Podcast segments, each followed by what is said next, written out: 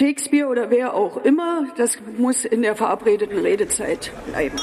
Ich möchte nicht antworten, ich muss antworten. Man könnte fast meinen, das wäre Absicht. Ich lasse Sie eine Zwischenfrage zu. Mit Rechtsradikalen rede ich nicht.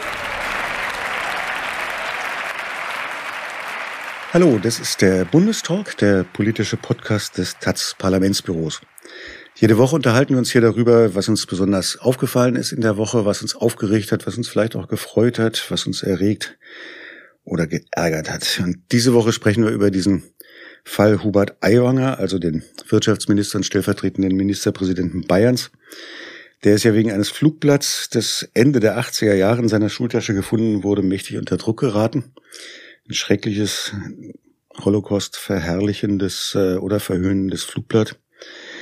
Formell hat äh, Bayerns Ministerpräsident Markus Söder die Angelegenheit nur am Wochenende für beendet erklärt. Er hält an Aiwanger fest, nachdem er ihn 25 Fragen hat beantworten lassen, die Aiwanger eigentlich nicht beantwortet hat. Dennoch äh, hat er gesagt, ja, wir halten ja an ihm fest, eine Entlassung wäre überzogen. Darüber, was das heißt für unser heutiges Verhältnis zur Vergangenheit, zur Änderungspolitik, zur Gesellschaft, was sagbar ist, was nicht mehr sagbar ist, was wieder sagbar ist, wollen wir uns heute unterhalten. Mein Name ist Ben Pickett, ich bin Redakteur in der Auslandsredaktion der Taz, dort zuständig für die USA und Lateinamerika. Und bei mir sind heute Eberhard Seidel, ich bin Geschäftsführer von Schule ohne Rassismus, Schule mit Courage und der Taz seit vielen Jahrzehnten mit Herz und Verstand äh, verbunden. Ich bin Christian Jakob, ich bin Reporter im Reportageressort bei der Taz. Ich bin Erika Zinger und Redakteurin bei Taz 2, dem Gesellschafts- und Medienressort der Taz. Jo, vielleicht nochmal kurz re rekapituliert. Also vor ungefähr zehn Tagen hat die Süddeutsche Zeitung einen Artikel herausgebracht, wo äh, geschrieben wurde, dass eben Ende der 80er Jahre ein Flugblatt in der Schultasche Hubert Aiwangers gefunden wurde. Der Artikel insinuierte, dass Aiwanger vermutlich der Verfasser sei. Darin wurde in ziemlich widerlicher Manier ein sogenannter Bundeswettbewerb für den größten Vaterlandsverräter ausgelobt und äh, als erster Preis äh, würde eine Reise nach Auschwitz, ein Freiflug durch den Schornstein, eine Gratisunterkunft im Massengrab winken. Aiwanka bestritt dann, das Flugblatt verfasst zu haben. Sein Bruder sprang ihm bei ein paar Tage später und sagte, er sei es gewesen. Und so richtig klar, wie das nur alles war, ist eigentlich bis heute nicht. Viele Recherchen äh, sind erfolgt. Der Spiegel hat äh, mit Klassenkameraden gesprochen, die sagten, na ja, der Herr habe schon damals Hitlerreden vor dem Spiegel geübt und mit dem, sei mit dem Hitlergruß in die Schule gekommen, immer mal wieder. Na gut, Markus Söder war nur aufgefordert, hat Aiwanger diese 25 Fragen beantworten lassen. Aiwanger hat die eigentlich nicht wirklich beantwortet, aber dennoch hat Söder gesagt, jetzt ist gut und eine Entlassung wäre überzogen.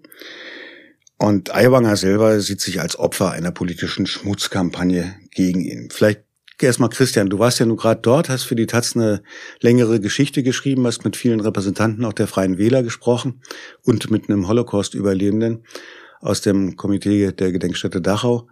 Was ist die Stimmung, die du mitbekommen hast, gerade erstmal bei den Freien Wählern?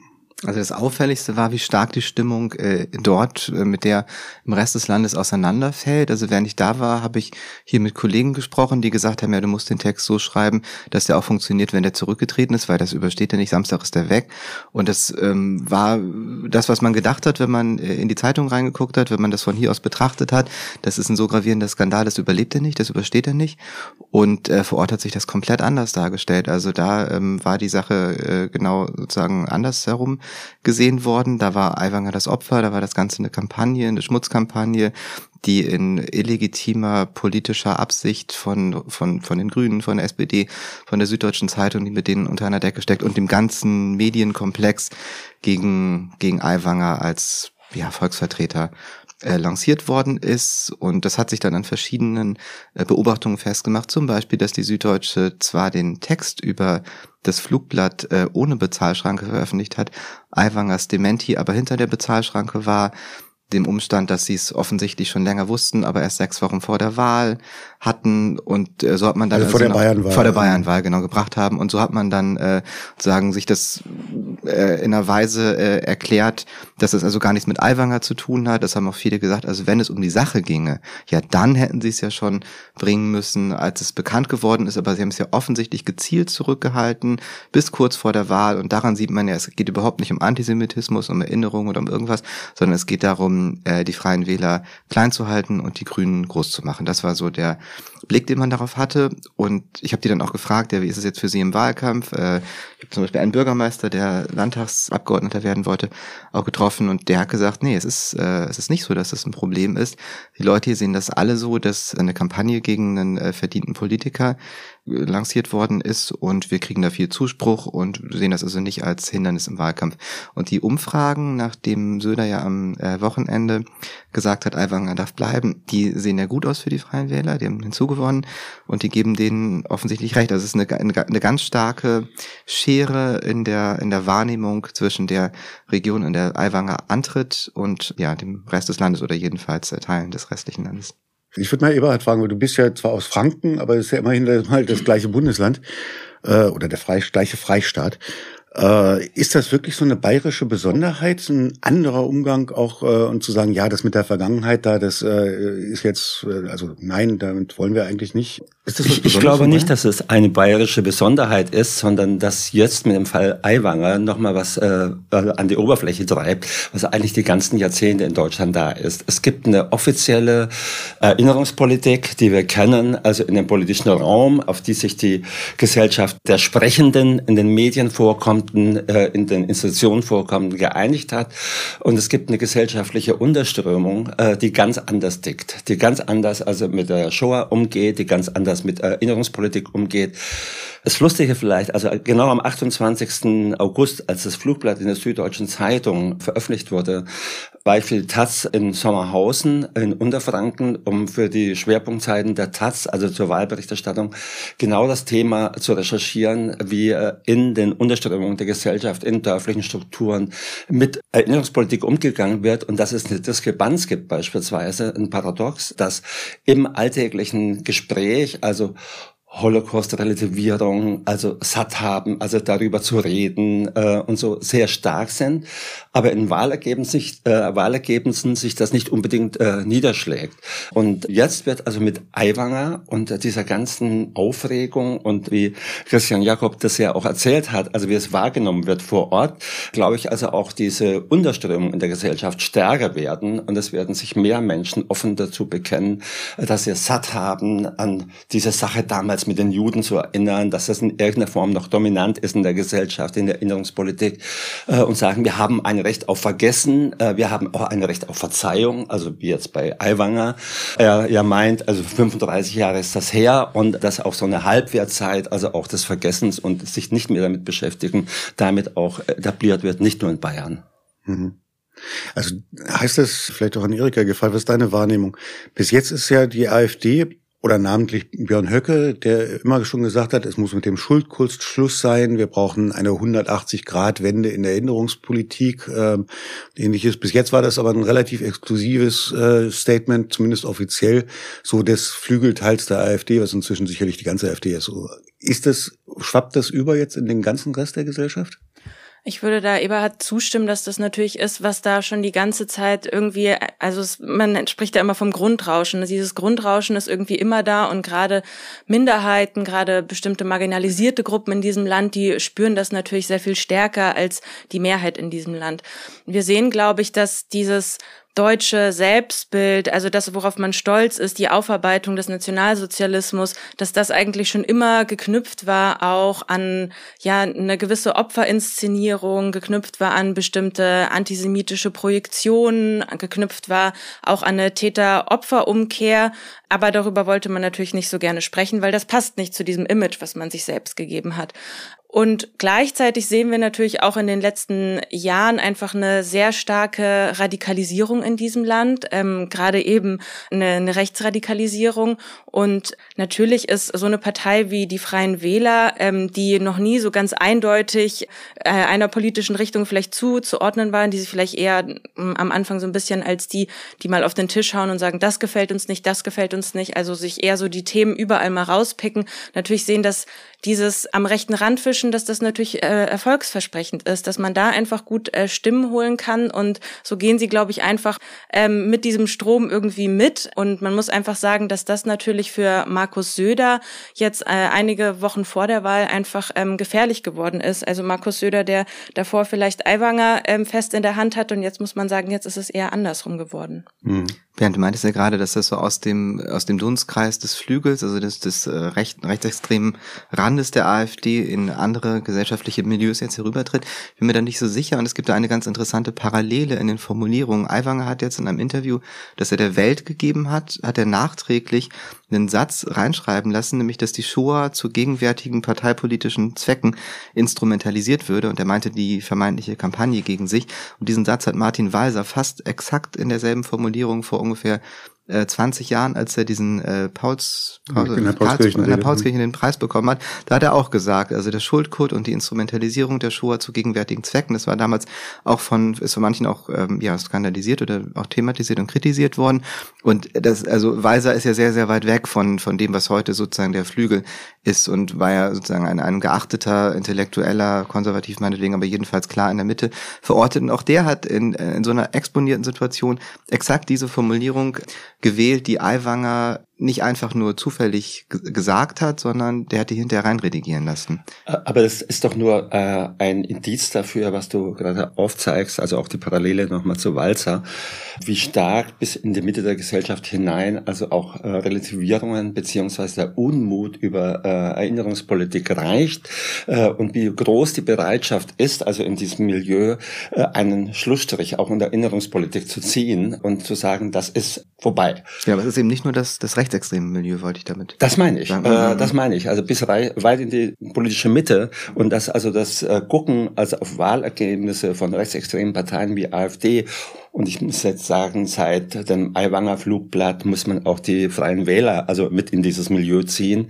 das bei weitem nicht damit ausgereizt ist, das Potenzial in der Gesellschaft, also die äh, mit Vergangenheitserinnerung und äh, mit der Auseinandersetzung, also mit dem Nationalsozialismus, also mit den Folgen, mit, den, mit der intergenerationellen Weitergabe von Mentalitätsbeständen äh, und Einstellungen, also mit dem äh, zum Teil Modifikationen von völkischen Grundverständnissen der Gesellschaft, Gesellschaft, was sich äh, in den 80er Jahren ja ganz stark also auf neue Gruppen auch bezogen hat, die in die Gesellschaft dazugekommen sind, wie die Einwanderer aus der Türkei ganz massiv. Das ist ja auch der Kontext gewesen, in dem dieses Flugblatt 1988, das Aiwanger Flugblatt entstanden ist, dass das in einem gesellschaftlichen Klima ja verfasst wurde, wo die äh, Frage nach der individuellen Schuld von Aiwanger ja dazu führt, dass wir außer ähm, Blick, dass außer Blick gerät, wie damals die Gesellschaft dickte, also wie stark die Strömungen waren, die sich vor allem äh, gegen Einwanderer aus der Türkei, aber nicht nur, aber gegen Einwanderer aus der Türkei gerichtet haben, also mit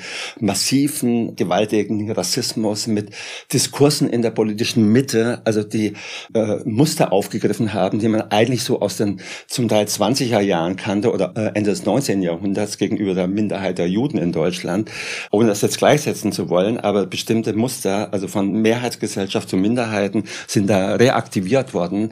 Und äh, in einem äh, kruden äh, Rassismus äh, umgemünzt. Und das hat auch weit in die gesellschaftliche Mitte reingereicht. Und also das Schauen, das nochmal, also auf AfD oder Freien Wähler, führt da ein Stück weit auch in die Irre.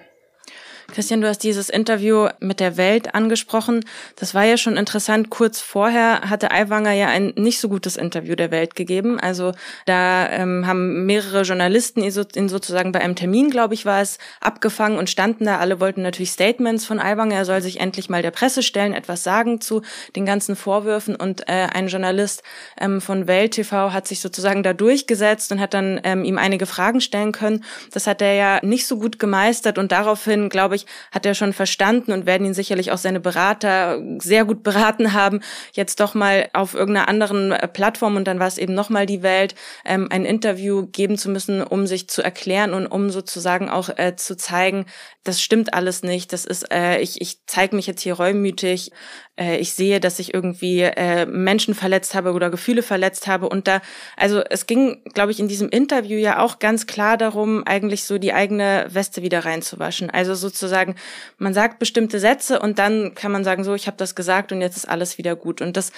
selber hat man ja auch bei seinem Statement gesehen, dass er sozusagen vor der Presse gegeben hat, Also er hat sich da hingesetzt, er hat gesagt, er entschuldigt sich, falls er Gefühle verletzt hat, hat es sozusagen ganz schnell wieder ähm, von der Sachebene auf eine Gefühlsebene ähm, hingelenkt. Also es geht um Gefühle, Gefühle, ja, kann schlimm sein, tut mir leid, aber auch nur falls er sie verletzt hat und hat aber an keiner Stelle gezeigt, dass er sich in irgendeiner Weise ernsthaft mit den Vorwürfen, mit dem, was in diesem Flugblatt steht, mit dem Ganzen drumherum auseinandergesetzt hat. Und ich glaube, das, das ist ein wichtiger Punkt, dass man bis heute sehen kann, dieser Hubert Aiwanger ist nicht aufrichtig, das ist kein Politiker, dem man in irgendeiner Weise Vertrauen schenken kann, sondern das ist einer, der äh, sich irgendwie kurz nachdem Söder ihm sagt, du bleibst sozusagen im Amt, ich säge dich nicht ab, wieder ins Bierzelt geht und sich dafür feiern lässt. Mhm. Das sehen aber viele anders, dass man ihm nicht vertrauen kann. Das ist ja vielleicht das Problem.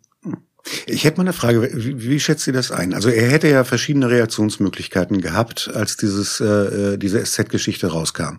Ja, es ist nämlich tatsächlich ja 36 Jahre her ähm, und die Bereitschaft, jemandem, der heute irgendwie Mitte, Ende 50 ist, etwas vorzuwerfen, was er als Jugendlicher gemacht hat, wenn er denn klar sagt, das war so richtig scheiße für dieses Ding, werde ich mich mein Leben lang schämen und ich habe gehofft, dass es nie wieder jemand zu sehen kriegt. Das wäre ja auch eine Möglichkeit gewesen. Ne?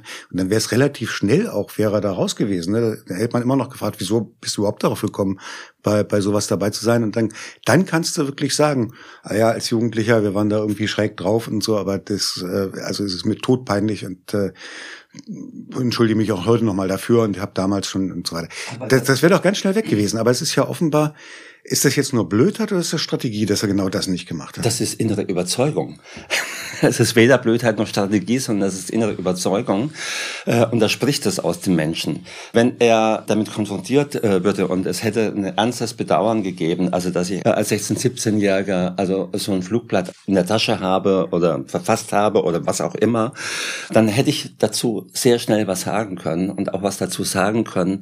Also wie furchtbar ich das auch finde von heute und sich auch erklären klären können. Also und dann wäre die Sache in der Tat vom Tisch gewesen, wenn es aus einer Überzeugung aus dem Inneren herausgekommen äh, wäre.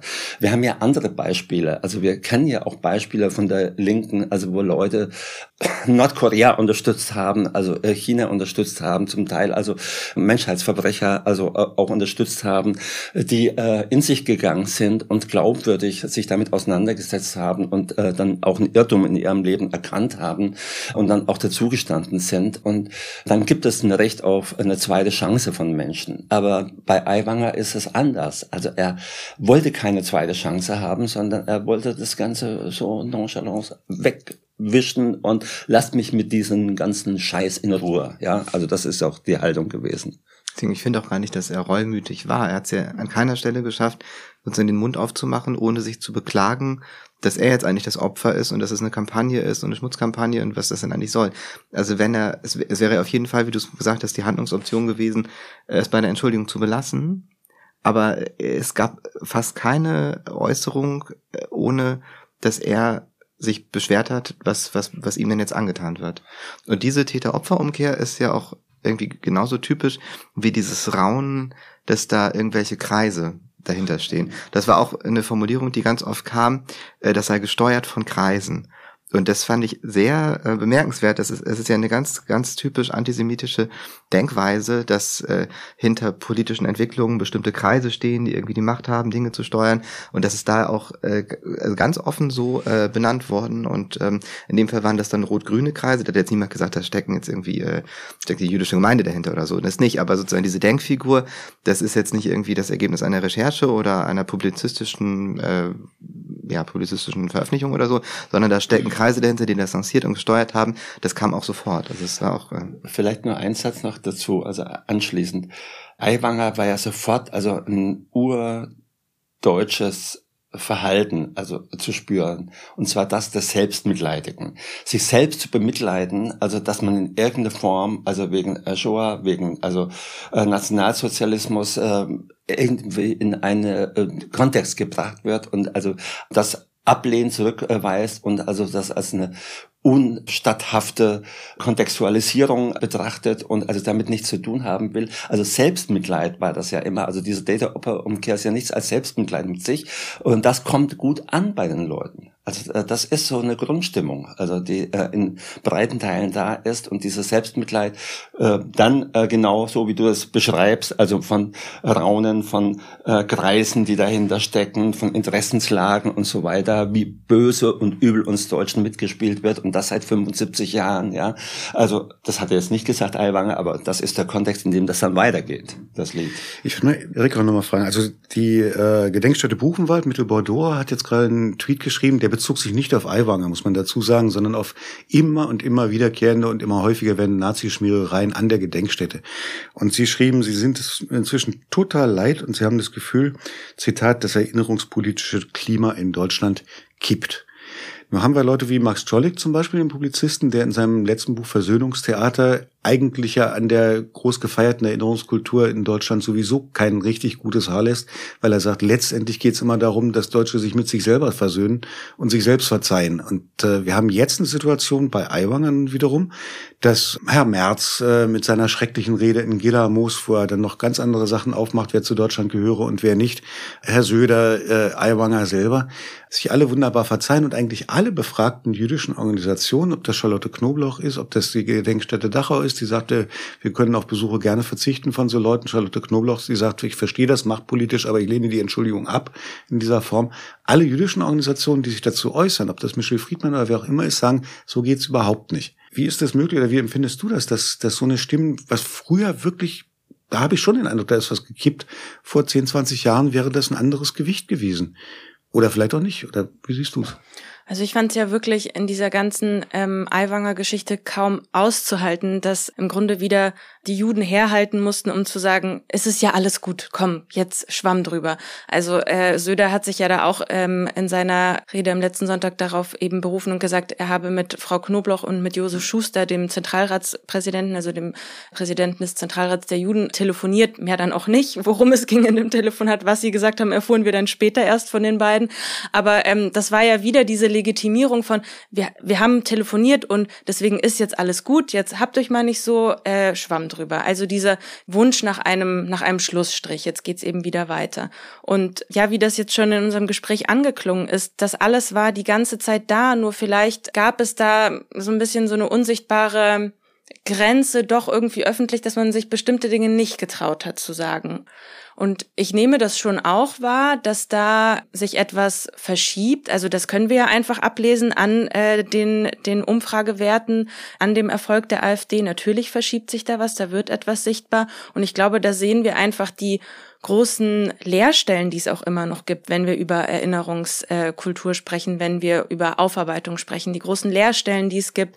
Ich muss da denken an ein Buch zum Beispiel ähm, von zwei Wissenschaftlerinnen, Franziska Davis und Katharina Machotina, die ein Buch geschrieben haben, die offenen Wunden Osteuropas, wo, so sie sich zu, sozusagen mit den, mit den Leerstellen der Erinnerungen im Vernichtungskrieg im östlichen Europa auseinandersetzen. Also ja, beim Holocaust, da hat man alles aufgearbeitet, aber wenn man mal nach Osten guckt, da gibt's immer noch so viel, was nicht aufgearbeitet worden ist. Und da sieht man ja auch politisch manche, die wieder irgendwie sagen wollen, na ja, ähm, dieser Krieg, dieser, das war kein Vernichtungskrieg und der war ja auch irgendwie gerechtfertigt. Wir haben ja da nur reagiert oder uns irgendwie verteidigt. Also da sieht man, da verschiebt sich etwas. Und das natürlich Orte, weil du Buchenwald ansprichst, dass natürlich solche Orte wie Gedenkstätten schon immer, glaube ich, so ein bisschen, ähm, wie soll ich sagen, einladend sind für Leute, ihre antidemokratischen, ihre menschenfeindlichen, antisemitischen, rassistischen Meinungen dort irgendwie kund äh, zu tun oder dass die dort besonders natürlich ähm, an die Oberfläche befördert werden, ist ja auch nicht überraschend. Also das sind einfach Orte, wo sich mit diesen Themen auseinandergesetzt wird und wo man mal tatsächlich sieht, ich glaube, wenn man mal Pädagogen und Pädagoginnen befragt und Mitarbeiter und Mitarbeiterinnen dieser, dieser Gedenkstätten, was da wirklich an die Oberfläche kommt, auch gerade bei Schülerinnen und Schülern, also wo man eigentlich ansetzen umsetzen müsste mit der Erinnerungsarbeit. Da sieht man, dass man eigentlich bis heute da immer noch sehr, sehr viel leider zu tun hat. Du hast eben zwei Sachen gesagt. Du hast einmal gesagt, es wird was sichtbar und es verschiebt sich was. Verschiebt sich dadurch was, dass Sachen sagbarer geworden sind als früher, die aber immer da waren? Oder verschiebt sich wirklich im Denken was? Also ich glaube, was schon, was schon anders geworden ist, wäre meine Wahrnehmung, dass man, und das sieht man auch im Fall Aiwanger, man kann etwas tun und sei es eben, es liegt lange zurück, aber wir wollen jetzt mal das Verhalten von Aiwanger von ihm als Erwachsenen bewerten und das ist ja problematisch.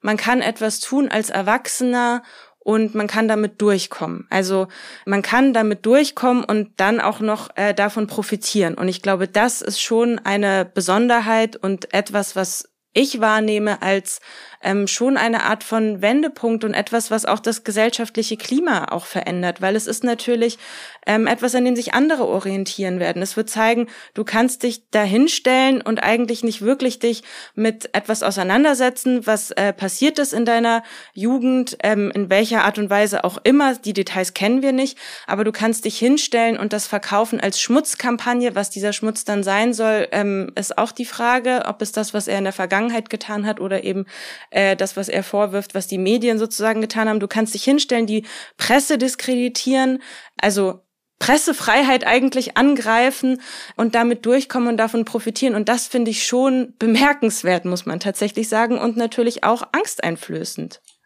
Wie, wie, wie ist das zu erklären? Ich finde es total komisch. Wir reden so von der, von der Linken, äh, von der liberalen Linken, sage ich jetzt mal im weitesten Sinne, reden wir seit Jahren davon, dass sich Diskurse nach rechts verschieben. Dass sagbar wird, was früher ein Tabu gewesen wäre und, äh, und so. Und gleichzeitig ist das der Wesen oder einer der wesentlichen Argumentationspunkte der Rechten, der populistischen Rechten ist auch, man darf ja nichts mehr sagen.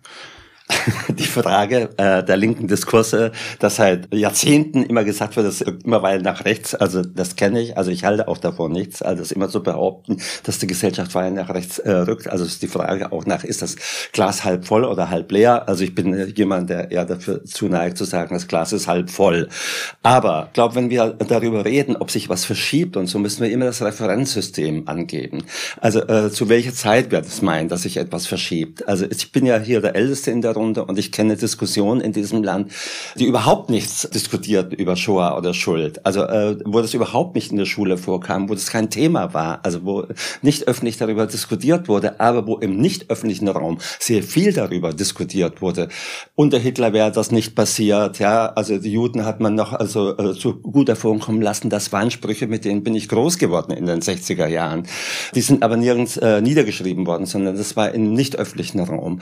Dann gibt es eine Zeit, also und das hat natürlich mit äh, dann den Auschwitz-Prozessen zu tun in den 60er Jahren, dass sich ein bisschen was verändert hat, also in der Diskussion, aber vor allem dann die Generation der Studentengeneration und der Generation danach, die tatsächlich also ihre Großeltern befragt hat und angefangen hat, also äh, äh, stärker einzusteigen in Familiengeschichten, in Dorfgeschichten, in Stadtgeschichten.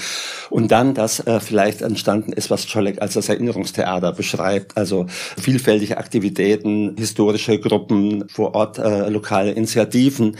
Und dann gab es einen Niederschlag in der Presse, also dass bestimmte Dinge als Konsens gesehen wurden, also wie darüber geredet wird, also Standards auch entwickelt, also von Erinnerungspolitik. Und dann ist die Frage, also jemand wie äh, in der Paulskirche bei der Rede, also äh, wurde es dann in Frage gestellt. Ja, also die Walser-Rede. Äh, genau, die Walser-Rede, äh, genau, in der Paulskirche wurde es in Frage gestellt und es gab eine Diskussion, also erinnern wir zu viel und äh, lassen wir uns erpressen und all diese Dinge äh, dann fing das an. Also es, sind natürlich immer wieder rechtspopulistische Diskurse dann auch geführt worden, von erst von der NPT, dann von den Republikaner, revisionistische Diskurse, die aber zurückgewiesen wurden. Und dann gab es Diskurse wie jetzt also von AfD, die das geschickter machen, also mit Antisemitismus auch umzugehen, oder Aiwanger, also der das geschickter macht. Und von daher neu das zu betrachten. Ich glaube, wir müssen uns immer klar machen, auf welcher Grundlage sich Verschiebungen ergeben. Also jede Generation nähert sich auch dem Thema neu an, ja. Und das ist jetzt die Frage der tonangebenden Generation. Wie macht die das, ja?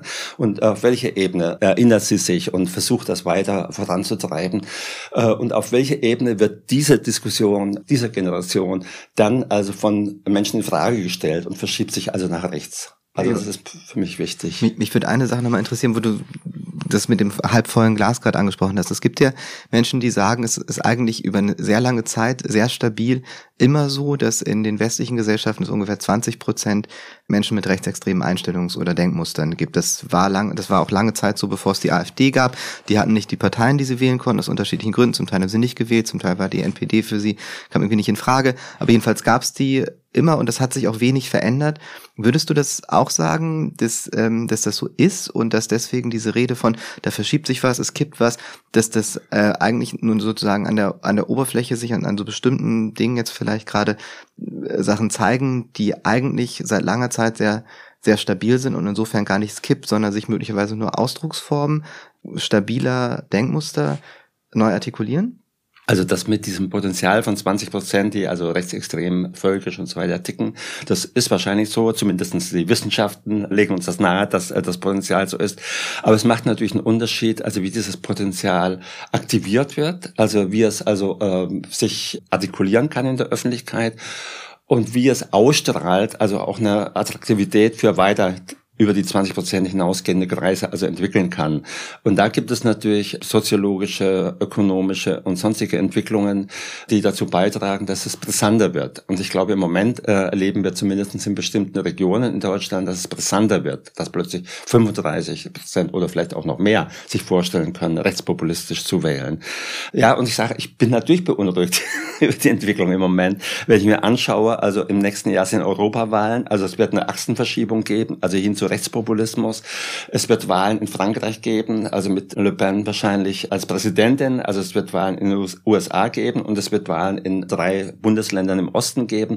Also das sind alles keine Entwicklungen, die schön sind und wo ich denke, dass emanzipatorische Diskurse, und das ist vielleicht der Unterschied zu bestimmten anderen Zeiten, also die ich auch erlebt habe, ja, also dass zwar eine starke Rechte da war, aber gleichzeitig gab es aber starke emanzipatorische Debatten und Diskussionen.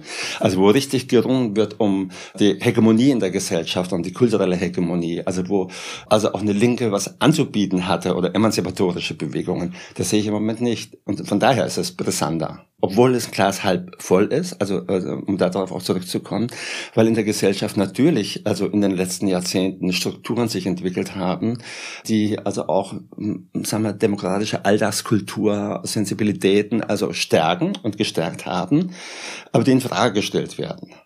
Bernd, vielleicht ist das ja ein Teil der Antwort auf die Frage, die du gestellt hast, wie das zusammengeht, dass die Rechten immer sagen, man darf ja gar nichts mehr sagen und äh, gleichzeitig aber das die ganze Zeit äh, tun und äh, dass es vielleicht damit zu tun hat, dass ihr Eindruck ist, ähm, da sind Dinge erkämpft worden, auch in dem, wie Institutionen sich verändert haben, also auch wie Gesetze sich vielleicht äh, angepasst haben, dass Antidiskriminierung irgendwie äh, wichtiger geworden ist und dass auch innerhalb der Medien es da in vielen Punkten Umdenken gegeben hat und bestimmte Diskurse jetzt medial stärker repräsentiert werden und da so ein Gefühl der Marginalisierung entstanden ist, das objektiv nicht zutrifft, aber mit Blick auf die Institutionen so, so wahrgenommen wird. Also ich habe auf diese Reportage, die da am Samstag in der Taz erschienen ist, kam eine Leserbriefe, ähm, die so einen ganz, ganz harten Gegensatz, äh, das abgehobene Berlin mit seinen linken Journalisten, die hierher kommen wollen und uns belehren, haben wir keinen Bock drauf, können keinen Flughafen fertig bauen, äh, Schulen in Berlin sind scheiße und dann aber hierher kommen und uns erzählen und uns das von Moral erzählen, was von Antisemitismus erzählen, wollen wir nicht, brauchen wir nicht, bleibt's in Berlin, äh, lass uns in Ruhe. Also das war so der von so einem starken anti-elitären, anti-Institutionen, anti-Medien denken getriebene Impuls auf diese, diese Berichterstattung über Aiwanger, die sie sich einfach verbeten haben. Und bei diesen das darf man nicht sagen oder uns wird verboten, bestimmte Dinge zu sagen, knüpft ja auch wieder, und da sind wir auch wieder beim Thema an, an so ein gewisser Wunsch nach einem Opferdasein an. Also auf der einen Seite ist man Opfer, weil man wird unterdrückt und äh, alles ist nur noch linksgrün versifft und Gender Gaga und diese ganzen Begriffe, die dann irgendwie fallen. Und das ist ja egal, ob das stimmt, dass man etwas nicht sagen darf oder nicht. Also wir wissen ja alle, das stimmt nicht. Man darf grundsätzlich erstmal alles sagen. Da kommt niemand, der einem den Mund zuhält. Ähm, natürlich, wie dann darauf reagiert wird, wird, ist eine andere Sache. Aber auf der einen Seite knüpft das eben daran an, dass man zeigen möchte, wir sind die Unterdrückten und gleichzeitig verleiht es, glaube ich, auch eine Form von, von Kraft dann wieder, weil man ist, man, man ist unterdrückt und man ist gemeinsam unterdrückt und dann ist man wieder eine Gemeinschaft und lehnt sich eben auf gegen die da oben. Und ich glaube, das ist schon etwas, was natürlich auch die Menschen, die sagen, das darf man nicht mehr sagen, ganz genau wissen. Also Leute in Funktion, die wissen ja ganz genau, dass sie sehr viele Dinge sagen können, ohne dass ihnen irgendwas blüht. Also Also wenn man da irgendwie an Alexander Gauland denkt, der irgendwie vom Vogelschiss spricht und so weiter. Und du hast Höcke angesprochen. Also die Leute können sich ja hinstellen auf Bühnen und die Dinge sagen und sie sind immer noch im Amt und sie können immer noch irgendwie Politiker sein. Mhm. Ich muss ganz oft dran denken, also nicht nur, dass ich das natürlich als US-Redakteur auch ständig vergleiche mit dem, was sich in den USA tut.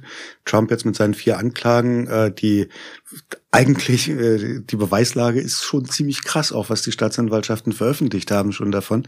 Natürlich lesen die Leute das nicht, die seine Anhänger sind und übernehmen einfach seine Idee von der von der Witch Hunt. Aber auch wenn man in Deutschland weiter zurückgeht, also die, selbst die Nazis sind ja mit, wir müssen wieder gegen die Unterdrückung. Also der Antisemitismus, wie Sie ihn formuliert haben, war ja auch ein Antisemitismus gegen die Herrschenden was nicht die Herrschenden waren zwar, und vier Millionen, die umgebracht wurden, das waren keine herrschenden Leute, aber die Erzählung war, war so. Und deshalb wird es mir auch so Angst und Bange, wenn ich eine ähnliche Erzählung genauso falsch und heute selten auf Juden unmittelbar konnotiert, wenn auch ständig mit antisemitischen Verschwörungsmythen und Schlagworten spielend äh, heute heute in dieser Form wieder höre. Äh, das ist ganz ganz furchtbar. Aber was mich nochmal interessieren würde, wie, wie seht ihr das? Weil ich habe den Eindruck, wir beobachten. Jetzt haben wir heute über Aiwanger geredet, aber es ist ja nur die neueste Wolte in einer, äh, in einer Bewegung, in einem Prozess, den wir seit ziemlich langer Zeit jetzt schon verfolgen in Deutschland oder vielleicht auch nicht nur in Deutschland. Aber wir hängen voll, vollkommen hinterher, was Gegenstrategien angeht. Du hast ja auch darüber geschrieben, so was, ist die, was kann die Funktion von den Erinnerungsstätten oder von den Gedenkstätten eigentlich sein? Ist eine reine Alibi-Funktion? Ich meine, das war ja irre jetzt, diese, dieser Vorschlag, ja, jetzt soll der Aiwanger mal irgendwie sich mit der jüdischen Gemeinde treffen und so eine Gedenkstätte besuchen, dann ist wieder gut so. Ne? Also, hallo? Aber was, was können, welche Funktionen spielen die etablierten Institutionen der Erinnerungspolitik? Welche können sie spielen? Was muss sich verändern? Wer hat da eine Idee? Schwierig, also weil du, weil du das nochmal ansprichst, nur nochmal, um sozusagen den Hintergrund dazu zu liefern, diesen Vorschlag des Besuchs einer Gedenkstätte hat ja Felix Klein, also der Beauftragte für jüdisches Leben und einen Kampf gegen Antisemitismus gemacht. Und er hat sich da, und das ist eigentlich auch ein bisschen lustig, also man, ich musste da, war entsetzt und gleichzeitig musste ich lachen, weil er hat sich einfach wie so ein klassischer deutscher Beamter verhalten. Also er hat gesehen, na gut, in seiner Funktion muss er irgendwie reagieren, das kann man verstehen, er muss irgendwie was sagen dazu und dann verhält er sich einfach wie ein klassischer Deutscher, der auch diese Erinnerungskultur irgendwie aufgesaugt hat mit der Muttermilch quasi. Also ähm, es ist ja schon irgendwie absurd, das wieder sozusagen an die abzu, abzuschieben. Ähm, dort soll er einmal hin und dann kann er dort in diesem reinigenden Ort sozusagen auf der anderen Seite des Tors wieder herauskommen und dann ist er irgendwie ein toller Demokrat und hat irgendwie Buße getan. Das heißt natürlich nicht, dass der Fehler bei den Gedenkstätten liegt. Also ich finde durchaus, dass natürlich Gedenkstätten unfassbar wichtige Orte sind in, in der Erinnerungskultur und für Erinnerungsarbeit. Und die Leute, die dort sitzen, sind wirklich kluge, kluge Menschen und denen kann man sehr dankbar sein für ihre Arbeit. Aber ich glaube, dass die Diskrepanz, die es ja gibt, und darüber haben wir jetzt ja auch schon gesprochen, ist, dass natürlich auf so einer institutionellen Ebene, auf so einer öffentlichen Ebene wir ganz viele Feiertage haben, viele Reden, die gehalten werden. Da kann man immer irgendwie so ein Bullshit-Bingo spielen. Wir wissen immer, was da für Sätze fallen werden.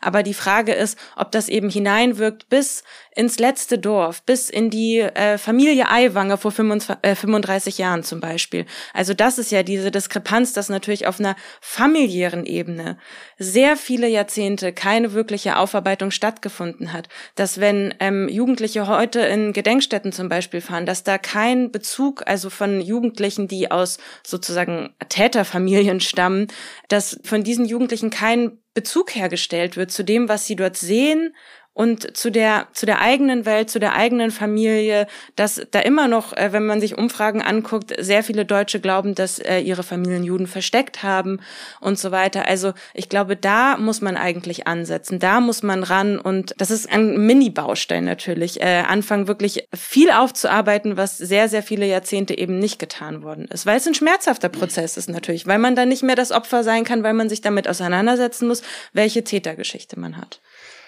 Ja, ich bin davon überzeugt, dass die Erinnerungsarbeit und Besuche von Gedenkstätten und so weiter also nicht einen wesentlichen Beitrag dazu äh, leisten werden, dass sich diese Einstellungen verändern. Also da muss tatsächlich äh, ganz anders und viel tiefer angesetzt gearbeitet werden. Das ist also für die Galerie. Das ist dann, was man fordert. Also dann sollen die Schulklassen also in äh, die Gedenkstätte fahren und dann filmt man Schulklassen, wie sie die Gedenkstätte sehen und dann interviewt man einen Schüler. Was hast du vorher gedacht? Was hast du nachgedacht? Aber so verändert man keine Menschen. Und innere Einstellungen. Das heißt, also es muss natürlich im schulischen Kontext also sehr, sehr früh angefangen werden oder schon in dem Erziehungssystem ganz unten in der Vorschule, dass äh, Kinder, äh, Menschen befähigt werden, mit Heterogenität umzugehen. Also dass sie also äh, äh, eine innere Stärke also auch äh, erlangen, also die es nicht notwendig macht, sich auf Vorteilsstrukturen zu begeben, um sich selber aufzuwerten. Also es müssen also voll entwickelte Persönlichkeiten äh, herangezogen werden äh, und die Schule muss also diese Möglichkeiten bieten.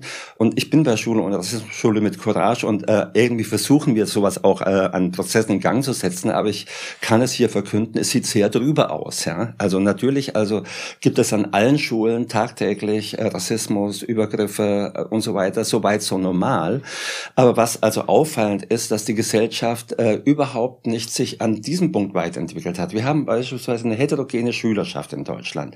Und diese Schülerschaft ist mittlerweile in der dritten, vierten Generation eingewandert. Die haben keine Lust mehr, institutionell, strukturell diskriminiert zu werden, sondern die möchten gleiche Rechte und so weiter und so fort haben. Aber es gibt gleichzeitig keine Institutionen. Die Institutionen haben sich nicht weiterentwickelt, dass sie das garantieren. Also das ist nur so ein Beispiel. Und äh, deshalb wird es weiter Probleme geben, die daraus erwachsen. Also auch Ideologien der Ungleichwertigkeit ist ja nicht nur unter den altdeutschen Familien, also dann weit verbreitet, sondern auch unter Familien, die eingewandert sind, die auch Ideologien, also nicht mitbringen, sondern also auf Ideologien zurückgreifen, die ihnen dann näher sind, aber die auch Antisemitismus, die auch also äh, Antiziganismus und und und also mit sich bringen. Was ich meine, diese Diskussion muss geführt werden. Und ich kann mich nicht erinnern, wann das letzte Mal in der Öffentlichkeit größere pädagogische Debatten geführt worden sind, also um, wie wir das Erziehungssystem also zu verändern haben, sondern es wird immer nur in der Oberfläche diskutiert. Das war mal in den 70er Jahren in der Tat anders. Ne? Also, dass dann äh, massiv darüber diskutiert wurde, also wie das Schulsystem verändert werden sollte, müsste äh, und wie man Erfolg haben könnte. Aber vieles davon äh, ist äh, ja leider nicht umgesetzt, sondern die Schule wird immer mehr ausgedünnt. Wir wissen alle, wie Schule im Moment also dasteht, also äh, personell von den Ressourcen her, äh, und sie kann überhaupt nicht also diese Funktion und die Aufgaben erfüllen, die sie erfüllen müssten, um dann nicht auf, ich sage mal, was Czolek als Erinnerungstheater beschreibt, also auf diesen Schauplatz dann auszuweichen, stellvertretend, sondern tatsächlich in den Strukturen der Gesellschaft zu arbeiten.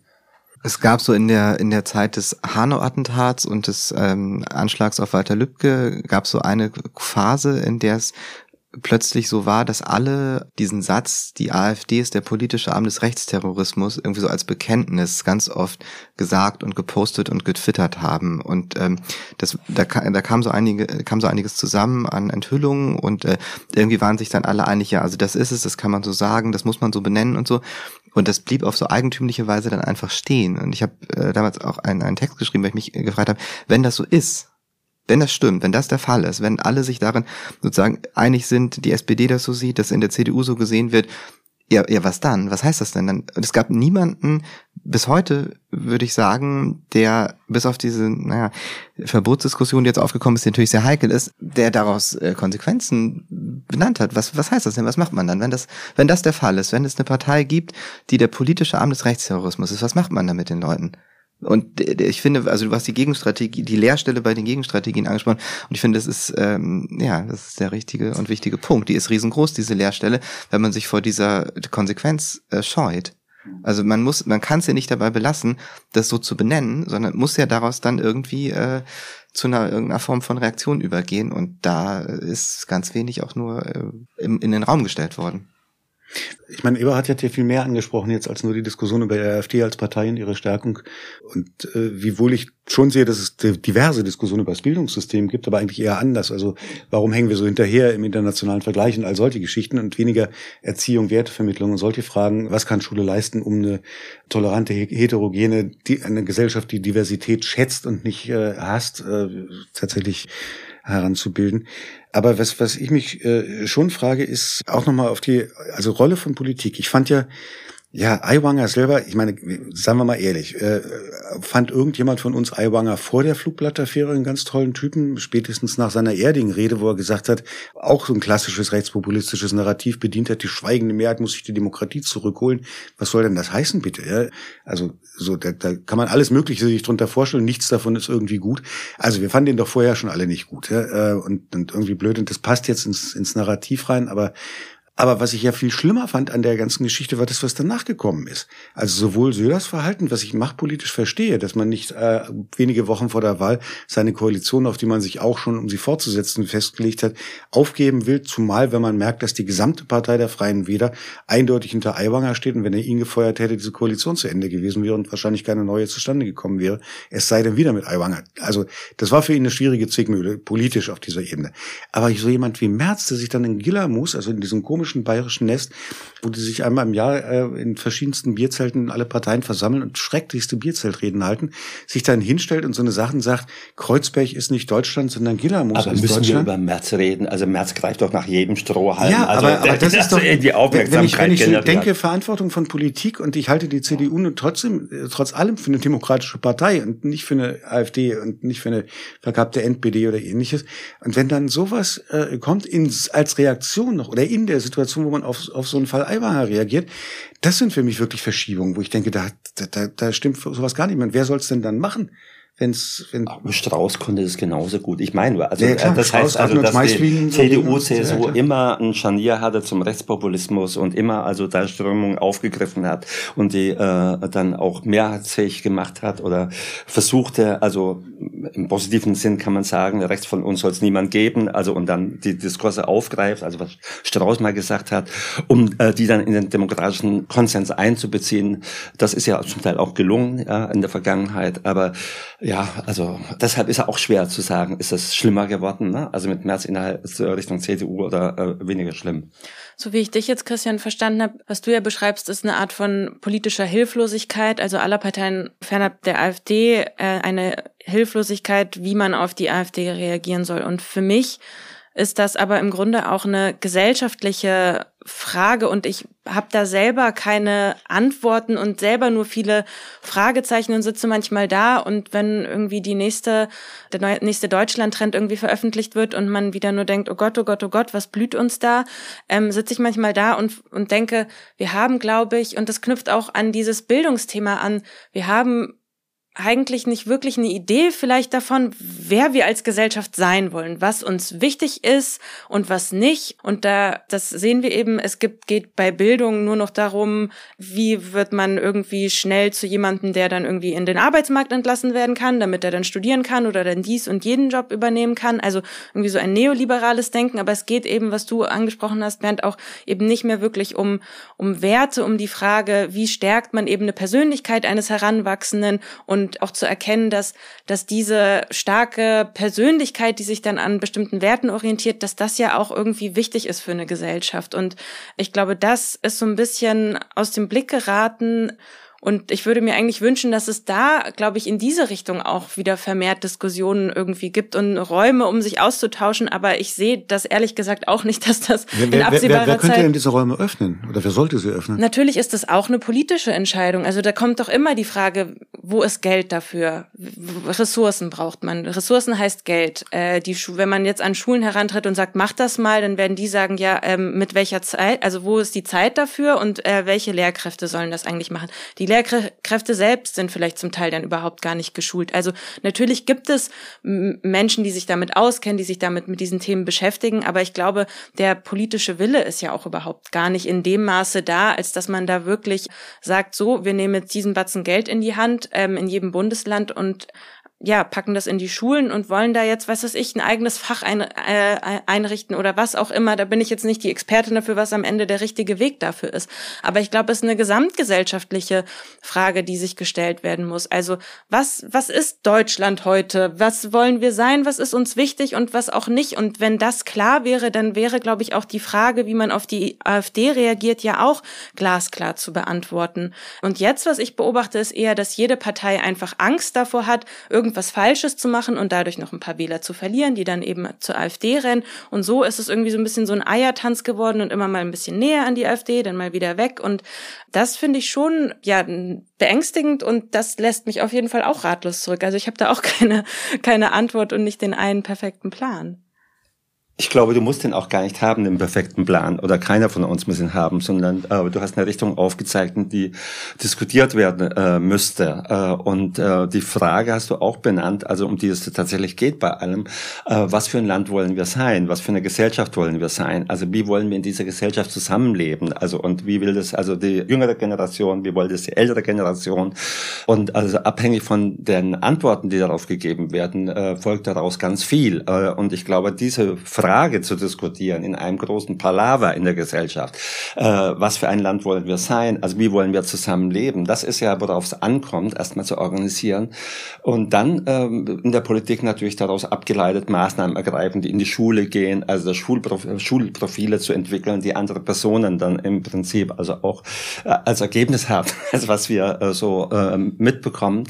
Äh, und das wäre eine sehr anspruchsvolle Diskussion, die geführt werden muss, aber sie muss geführt werden. Der andere Weg ist, dass versucht wird, also aufgrund dieser zum Teil besorgniserregenden äh, Entwicklungen, sowas, wie ich es nenne, mittlerweile anti, ne, nicht anti, sondern autoritären Antirassismus, äh, autoritären Anti-Antisemitismus durchzusetzen, sanktionieren, bestrafend und also Standards zu setzen, von denen nicht abgeweicht werden darf und wenn abgewichen wird, dann irgendwie eine Keule in der Hand zu haben, ein Schwert in der Hand zu haben, um das zu verhindern. Aber ist das nicht genau das, wovor die äh, Rechten und auch zum Teil ja auch bürgerliche äh, Medien also genau waren, dass die Moral sozusagen mit autoritären Mitteln durchgedrückt werden soll. Das ist doch genau deren Talking Point, äh, auf dem sie, auf den sie gerade so stark verweisen in dieser ganzen Wokeness-Diskussion. Ja, und damit muss man sich auch auseinandersetzen. Also ich äh, mache das nur an einem Beispiel deutlich, also was ich tagtäglich erlebe bei Schule und Rassismus, Schule mit Courage, also da hängt dieses Schild, ja, und dann gibt's da natürlich Rassismus oder es gibt Antisemitismus, kommen Vorfälle. Und äh, das ist auch klar uns und wir wissen, dann müssen müssen wir einschreiten, dann müssen wir gucken, wie man damit umgeht, pädagogisch damit umgeht, also was man für Maßnahmen eingreift. Und die sind zum Teil mühsam, langwierig. Und es gibt von außen ganz klar die Forderung, wir mögen sanktionierend eingreifen. Und zwar die in das Schild abschrauben, blamen, also in der Öffentlichkeit wo ich dann nur sage, und dann, am nächsten Tag ist das Schild weg, die Schule bleibt zurück, äh, niemand kümmert sich um die, dann haben wir unwahrscheinlich viel gewonnen, ja. Und so ist es, glaube ich, in der ganzen Gesellschaft, ja. Also ähm, auch nach Aiwanger übrigens, ne? Also natürlich ist ein Arsch, um das mal hier so zu sagen. Und ist es unmöglich. Äh, aber trotzdem muss man sich damit weiter auseinandersetzen mit den Prozessen, die in der Unterstützung der Gesellschaft vorhanden ist und gucken, auch mit einer Entlassung hätte man das nicht also weggeschafft, sondern man hätte das möglicherweise sogar noch gestärkt. Also das ist jetzt offene äh, Spekulation, aber wir müssen uns also mit dieser Stimmung auseinandersetzen, die dort also auch sichtbar geworden ist und die, wie wir eingangs ja sagten, also nie weg war in den letzten Jahrzehnten, sondern sich immer nur unterschiedlich gezeigt hat und müssen uns schon dieser Mühe unterziehen, also in diese Milieus auch hineinzugehen, hineinzuarbeiten, zu gucken, Überzeugungsarbeit zu leisten und, und, und. Und das heißt aber nicht, also beispielsweise mit Wokeness, weil du ansprichst, also Debatten, die gehören für mich dazu. Ich mag einiges auch nicht von bestimmten Debatten und würde mich dem nicht anschließen. Aber das sind Check and Balances, die sind ganz normal und die müssen ausgefochten werden und so entwickelt sich auch Gesellschaft weiter. Und die kann man auch selbstbewusst weiterführen. Also und sich nicht also von den Rechten vorschreiben lassen, also was zu diskutieren was, ist. Was ich interessant fand jetzt, insbesondere bei dir, Erika, und bei Eberhard, dass ihr beide so gesagt, wir müssen überlegen, wie wollen wir als Gesellschaft sein. Mein Eindruck, also wir haben ja als als als Taz äh, auch mehrere Kongresse gemacht, wie wollen wir leben und so weiter und so fort. Das habe ich aber immer verstanden als so, naja, so die Taz-Community und äh, was ich da so drunter versteht. Dieses Wir als Gesellschaft habe ich das Gefühl, also ich wüsste gar nicht, wer das sein sollte, ehrlich gesagt gerade. Es gibt so viele Menschen, mit denen möchte ich auch gar nicht in ein Wir gezwungen werden. Zumal auch, wo soll denn so eine Diskussion geführt werden, wenn wir merken, dass es gemeinsame Diskursräume immer weniger auch gibt.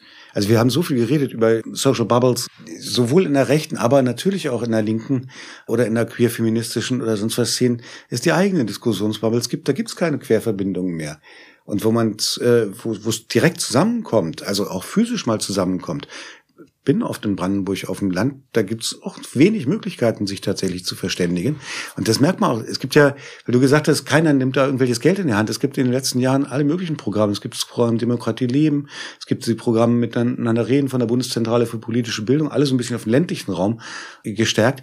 Was wir sehen ist, ich finde die Programme sogar gut, aber Trotzdem halten sie den Aufstieg der AfD und des Gedankenguts und der Sichtbarmachung überhaupt nicht auf. Ja, äh, aber ähm, du beschreibst ja nur, also äh, was für eine gigantische Aufgabe das ist. Ja, es kommt schon darauf an, auch also für eine Gesellschaft wie die bundesrepublikanische ein Wir äh, zu haben. Also bei allen Bubbles und Unterschiedlichkeiten und also auch Kontroversen und äh, Streit. Also es, es muss natürlich bestimmte Grundlagen geben. Also und Grundlagen sind natürlich auch formuliert im Grundgesetz. Ja, also äh, die sind un, unumstößlich erstmal.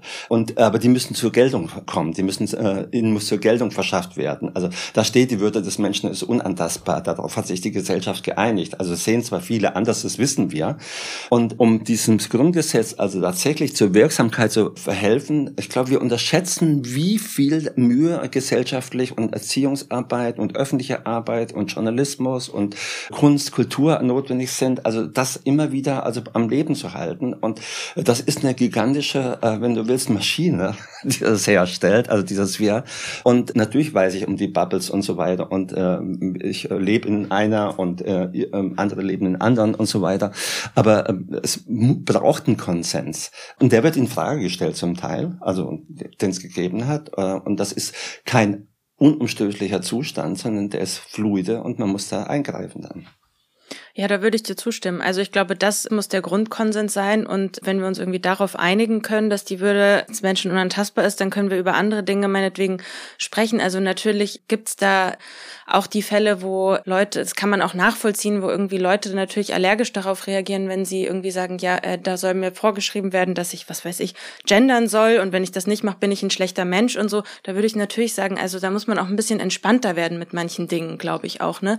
Und Christians Reportage ist ja äh, schon erwähnt worden. Mich hat das auch, also mir läuft es da kalt den Rücken runter, wenn ich dann eben lese, die Leute da irgendwie in Niederbayern, die sehen das auch als Schmutzkampagne an, die folgen dieser Opfererzählung und da ich saß da, ich weiß noch, ich habe deinen Text gelesen, Christian, und ich saß da und dachte, und was machen wir jetzt? Und wie, also ich dachte, okay, da muss man jetzt ran. Und dann dachte ich wieder, wie? Und ähm, okay, wir sind Journalisten, zum Glück müssen wir keine Antworten geben. Wir können uns darauf ausruhen, lieber mehr Fragen zu stellen.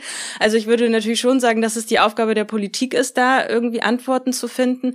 Aber klar, natürlich muss man auch an diese Stellen gehen, die irgendwie unangenehm sind und schmerzhaft und dass das natürlich ein Prozess ist, der nicht nach einem oder nach zwei Jahren irgendwie abgeschlossen ist, dass es ein Prozess ist von wahrscheinlich Jahrzehnten, also eine große große gesellschaftliche Aufgabe, das ist mir auch klar. Und natürlich, weil du es ansprichst, irgendwie Band, diese ganzen Programme, die es gibt, das ist ja auch wieder so äh, so lustig, dass dann diese Verantwortung an die abgeschoben äh, wird und die sollen es jetzt mal machen. Dann hat man jetzt da mal drei Programme und dann hat man auch wieder Ruhe und wenn es dann nicht funktioniert hat, dann werden wieder Gelder gekürzt und dann ist es halt gescheitert und dann ist es aber auch deren Schuld, dass es gescheitert ist.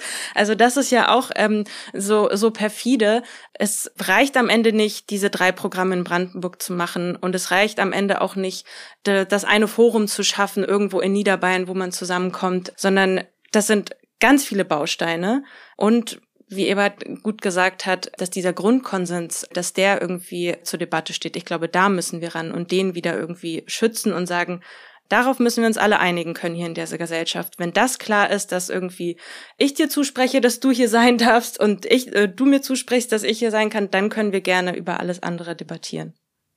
Das ist ein schönes Schlusswort. Wir sind auch am Ende der Zeit angekommen, worüber man alles anlässlich dieses Falls Aiwanger so diskutieren kann. Aber ist auch genau richtig gewesen, finde ich. Ja, vielen Dank euch. Das war der Bundestalk. Wir bedanken uns bei Nico Kühling für die Produktion und bei Anne Fromm für die Redaktion. Teilt uns bitte in sozialen Netzwerken oder wo auch immer ihr unterwegs seid, wenn euch der Podcast gefällt. Wenn ihr Fragen habt, Kritik, Kommentare, Lob äh, an uns schicken wollt, dann tut das bitte an bundestalk.taz.de. Und ganz wichtig, weil Journalismus könnt ihr zwar kostenlos konsumieren, er ist aber nicht umsonst. Wenn ihr uns Geld geben könnt und wollt, so ihr welches habt, dann macht das bitte über Taz zahlig. Das wäre sehr nett von euch. Vielen Dank. Vielen Dank euch dreien hier. Vielen Dank fürs Zuhören und bis nächste Woche. Schönes Wochenende. Vielen Dank. Noch nicht Moment. So, damit ist das jetzt hoffentlich auch erledigt.